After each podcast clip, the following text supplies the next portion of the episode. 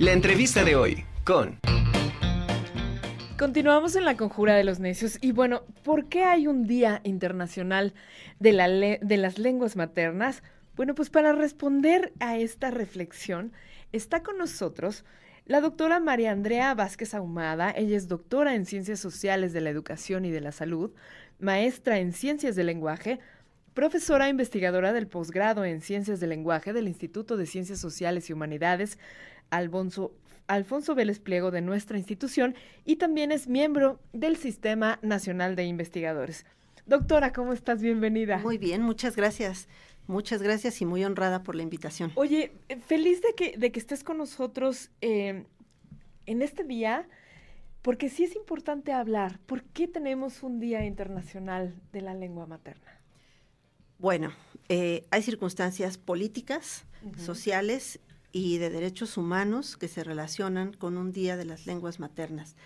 Eh, bueno, de entrada es nuestro derecho hablar la lengua que nos han enseñado nuestras madres, nuestros padres, nuestros abuelos y bueno, un, poco eh, el tener este día tiene que ver con esta reivindicación de nuestro derecho a hablar lo que somos, porque finalmente la lengua es eso, es lo que somos, ¿no? Claro, lo que nos da identidad, lo que nos da la pertenencia a un espacio, ¿no? Totalmente, totalmente, a un espacio físico y a un espacio simbólico.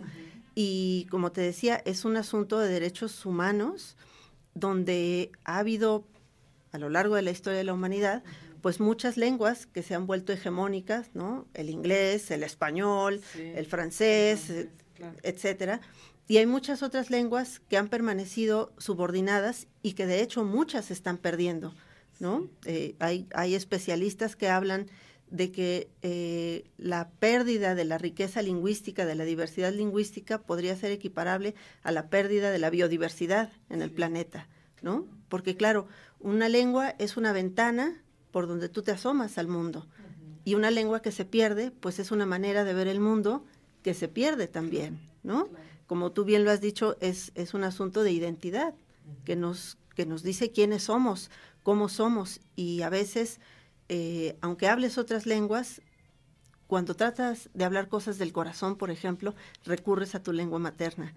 Entonces, eh, pues es, es una fecha muy importante porque tiene que ver con estos procesos reivindicativos del derecho a ser el que eres y hablar la lengua que hablas, ¿no?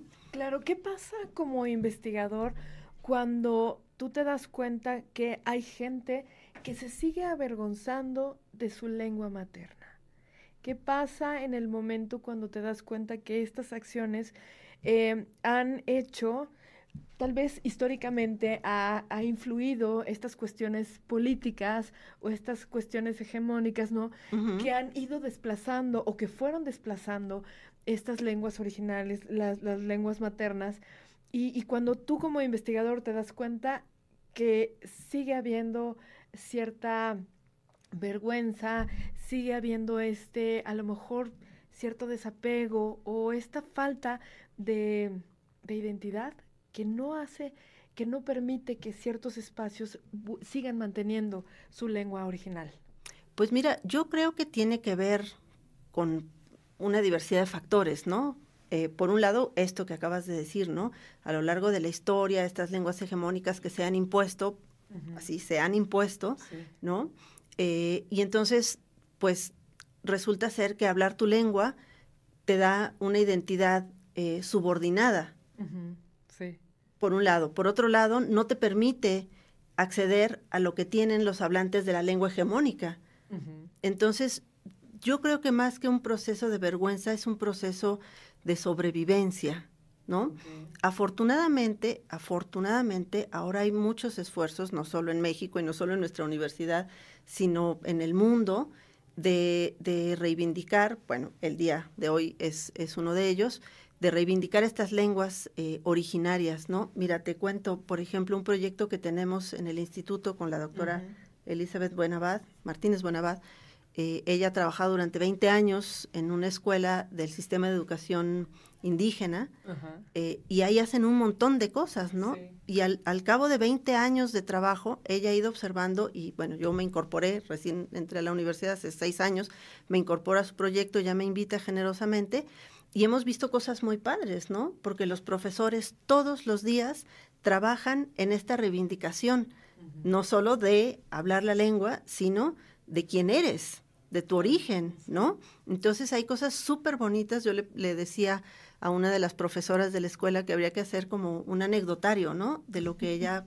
eh, ha, ha, visto a lo largo de los años, donde, por ejemplo, eh, un papá decía en un evento que tuvimos el, el viernes aquí en CEU, decía, estoy muy orgulloso de la escuela de mi hija, yo soy mazateco, mi esposa habla náhuatl y ahora mi hija nos exige que le hablemos o en mazateco o en náhuatl. Y que le dicen, una niña de ocho años, ¿no? Y que le dice, la maestra ya me dijo que me tienes que hablar en tu lengua, ¿no? Que me tienes que hablar en náhuatl, enséñame. Claro. Y eso es un avance, ¿no? Sí. Y, y, tiene que ver con, con, las políticas públicas de educación, uh -huh. tiene que ver con eh, los procesos de investigación, por ejemplo, no solo de los académicos, que a veces nos sentimos acá, non plus ultra, sino eh, de, de, los propios profesores como investigadores de lo que están haciendo todos los días en las aulas, ¿no? Entonces hay cosas muy lindas como esa, por ejemplo, sí. en donde los niños se sienten muy orgullosos de quienes son y de lo que son, y claro, y eso ha llevado también a sus padres a reivindicarse también claro. en ese proceso. Eh, este jueves van a tener en la escuela un, un evento de del carnaval y va a haber, hay profesores que son huehues, por ejemplo, de toda la vida, danzantes y no sé qué, y e hicieron un proyecto con los niños de toda la escuela todo el mes pasado y este mes de, eh, de hacer sus trajes de carnaval, de no sé qué, van a salir al barrio a bailar, eh, y entonces va a haber, me decía la profesora a propósito de las, de las anécdotas, ¿no?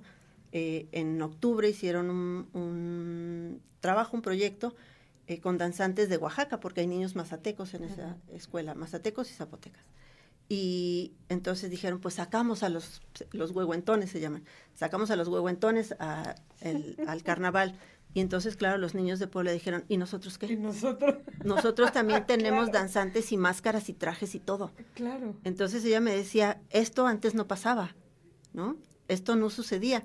Entonces, claro, es, es como un trabajo así de pasito a pasito, pasito a pasito, eh, que involucra un montón de niveles, ¿no? Sí. Como te decía, des, desde las políticas públicas que se diseñen sí. hasta eh, lo que ocurre en un aula, ¿no? Claro.